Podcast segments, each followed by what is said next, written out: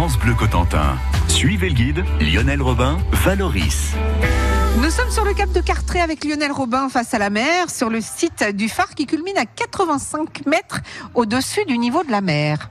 Le phare de Carteret qui va fêter le 6 juillet prochain ses 180 ans. C'est Adeline Fressard de l'Office de tourisme du Cotentin qui sera notre guide cette semaine. On va donc la retrouver euh, au rez-de-chaussée du phare dans l'entrée du bâtiment qui servait autrefois de logement aux gardiens et à leurs familles.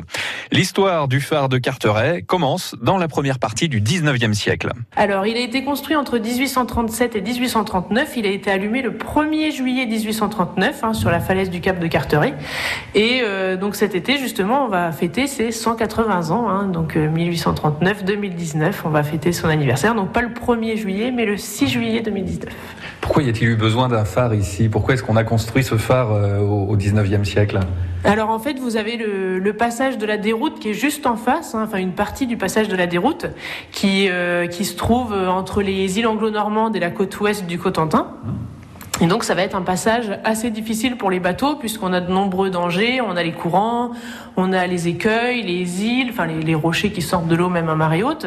Et puis euh, on a les zones de marnage, hein, euh, la différence entre la marée basse et la marée haute qui peuvent atteindre les 14 mètres euh, de marnage ici. Donc ce sont des zones assez dangereuses pour les bateaux à voile à l'époque.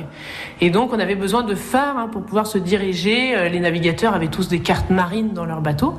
Et grâce aux cartes marines et au code lumineux des phares, il savait où est-ce qu'il se trouvait.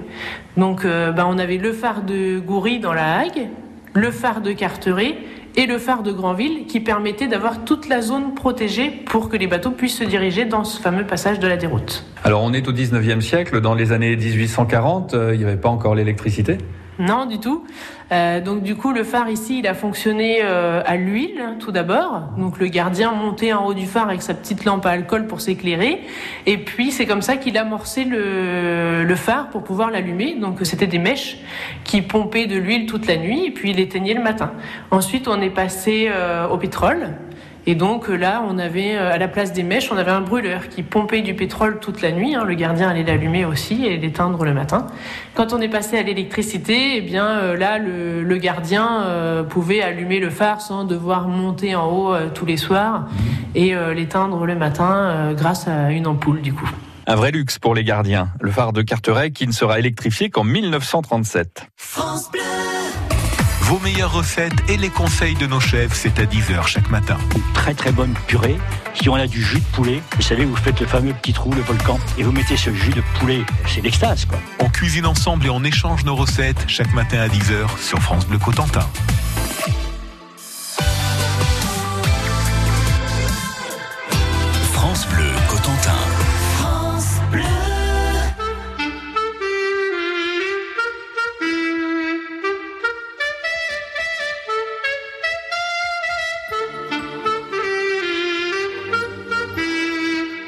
France Bleu Cotentin, sur la côte des îles, 99.9.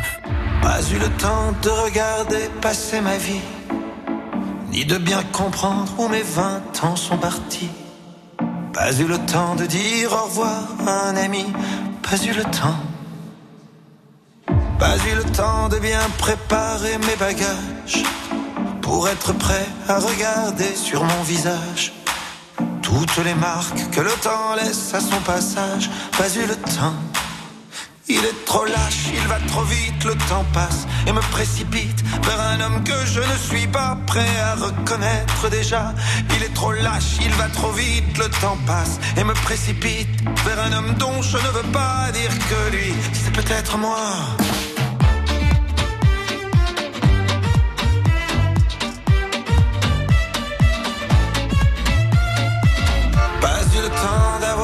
Apprendre à aimer, me souvenir de toutes les peaux que j'ai touchées, ni de savoir s'il y a des cœurs que j'ai brisés, pas eu le temps. Pas eu le temps de faire le tour de mon quartier. C'était toujours plus loin que je voulais aller. Pas eu le temps de voir ce que j'ai pu rater. Pas eu le temps. Il est trop lâche, il va trop vite, le temps passe et me précipite vers un homme que je ne suis pas prêt à reconnaître déjà. Il est trop lâche, il va trop vite, le temps passe et me précipite vers un homme dont je ne veux pas dire que lui, c'est peut-être moi.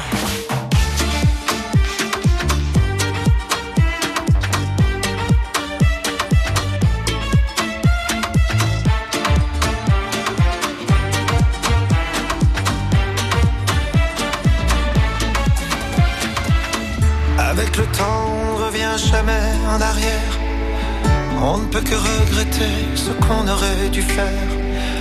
Moi je referais tout si c'était à refaire. Oui, tout si c'était à refaire. Il te donne et il te reprend chaque seconde de son temps. Pour pouvoir vivre une minute, il faudra rendre celle d'avant.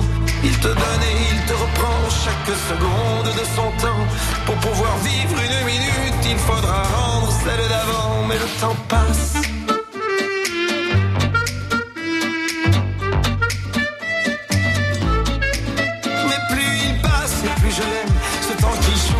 Qui m'emmène jour après jour dans une danse où chaque pas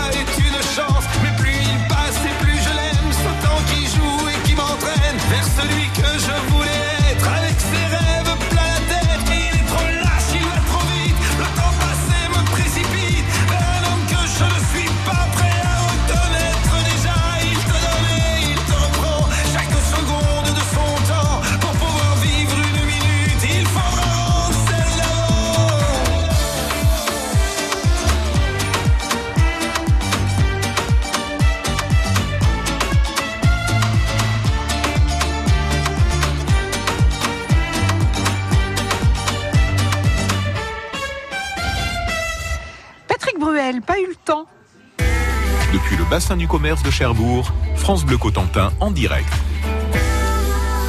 Et avant de retrouver les membres d'équipage de l'Hermione, nous prenons le direction du Cap de Cartré avec euh, Lionel Robin qui est sur la falaise du Cap de Cartré dans l'enceinte du phare dont on fête cette année les 180 printemps. Ce phare donne par beau temps une vue imprenable sur Jersey, à une vingtaine de kilomètres au large. Mais entre la côte du Cotentin et les îles anglo-normandes se trouve le passage de la déroute, un nom assez parlant qui désigne une zone dangereuse où se sont produits de nombreux naufrages du temps de la marine à voile, d'où la construction de phares sur la côte, à Goury, Granville et sur le cap de Carteret. Adeline Fressard est notre guide dans ce phare qui fonctionnait autrefois à l'huile, puis au pétrole. Ça ne devait pas éclairer bien loin à l'époque. Alors oui, il y a eu plusieurs étapes avant d'atteindre aujourd'hui les 50 km de visibilité, donc par temps clair hein, évidemment. Mais euh, oui, on a eu plusieurs lentilles différentes, donc plusieurs codes lumineux, hein, parce que la, forme des lentilles va varier le code lumineux. Et euh, donc au début, hein, on, estime qu'il éclairait euh, dans les 30 km, ensuite on est, on est passé un peu plus au-dessus, et aujourd'hui on est à du 50 km de visibilité. Donc il a été construit sur le cap de Carteret exactement, puisque euh, entre l'éclat du rayon du phare de Goury dans la Hague et celui de Granville, il est à peu près au milieu pour que les, faisceaux se croisent tous les trois. Granville, Carteret et Goury. Et donc il a été construit à peu près à mi-route, donc à Carteret. Et à Carteret, on a une falaise, on a un promontoire rocheux qui va nous permettre d'avoir un phare qui n'a pas besoin d'être très haut, donc le phare en lui-même, il a été construit à 18 mètres de haut, mais avec la falaise, vous pouvez vous imaginer qu'en haut du phare, vous êtes à 85 mètres au-dessus du niveau de la mer. Et donc, euh, bah, c'est ce qui va permettre d'avoir une très grande visibilité, d'être très haut et d'éclairer au-delà des îles, pour que les bateaux puissent les voir au loin. Alors ce phare, il est entouré de tout un tas de, de bâtiments. Pourquoi est-ce qu'il y a besoin de tous ces bâtiments autour? C'est pour l'intendance, l'administration? Voilà, tout à fait. Donc vous avez euh, le phare en lui-même, hein, la tour uniquement, qui a été construite au tout début, hein, à l'allumage du phare, et qui servait pour le logement des gardiens et pour tout ce qui était technique, pour l'allumage du phare, euh, pour l'outillage, pour euh, l'entretien. Et ensuite, euh, une cinquantaine d'années après sa construction, les gardiens en France ont eu le droit de venir avec leur famille. Donc c'est ensuite qu'on a construit deux habitations de chaque côté, puisqu'à cette époque-là, on avait deux gardiens qui faisaient fonctionner le phare, qui tournaient en quart, chacun leur tour. Et donc on a une habitation sur la gauche et une habitation sur la droite du phare en prolongement. Et c'était pour que les gardiens puissent vivre avec leur famille. Les gardiens et leurs familles qui cultivaient d'ailleurs un jardin potager dans l'enceinte du phare.